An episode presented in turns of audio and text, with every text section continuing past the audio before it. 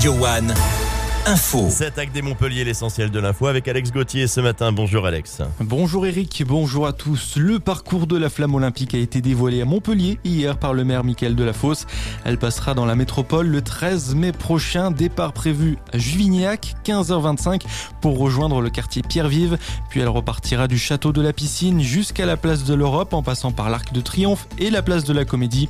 Les noms des porteurs de la flamme aussi ont été dévoilés. Le décathlonien Kevin Mayer, le joueur de rugby fauteuil Brice Morel ou encore la joueuse de rugby Safi Ndiaye.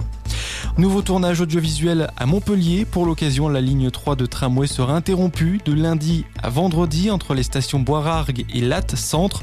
Des navettes de remplacement seront mises en place. Le trafic de la ligne 3 reprendra normalement tous les soirs d'interruption dès 18h.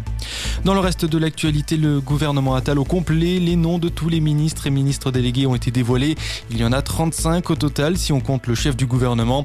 En bref, Amélie Oudéa Castera conserve le portefeuille des sports mais quitte le ministère de l'Éducation seulement un mois après sa nomination. Elle est remplacée par l'ex-garde des Sceaux Nicole Belloubet.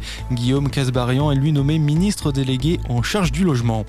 Le roi Charles III va extrêmement bien compte tenu des circonstances. La reine Camilla tente de rassurer sur l'état de santé de son mari, atteint d'une forme de cancer lors d'un déplacement au sud de l'Angleterre.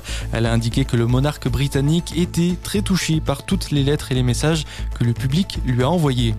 Le carnaval de Poussan débute demain jusqu'à mercredi. Au programme, une escouade de motos et de voitures anciennes, des parades, mais aussi des déguisements. Et puis on termine avec euh, du sport et les matchs du week-end. Ce soir en handball, le MHB reçoit Ivry en Molly Star League au FDI Stadium à 20h. En volée, l'Arago de 7 reçoit Saint-Nazaire demain à 19h30. Et puis en foot, le MHSC affronte Lyon dimanche à domicile en Ligue 1. Montpellier éliminé en huitième de finale de la Coupe de France cette semaine par Nice.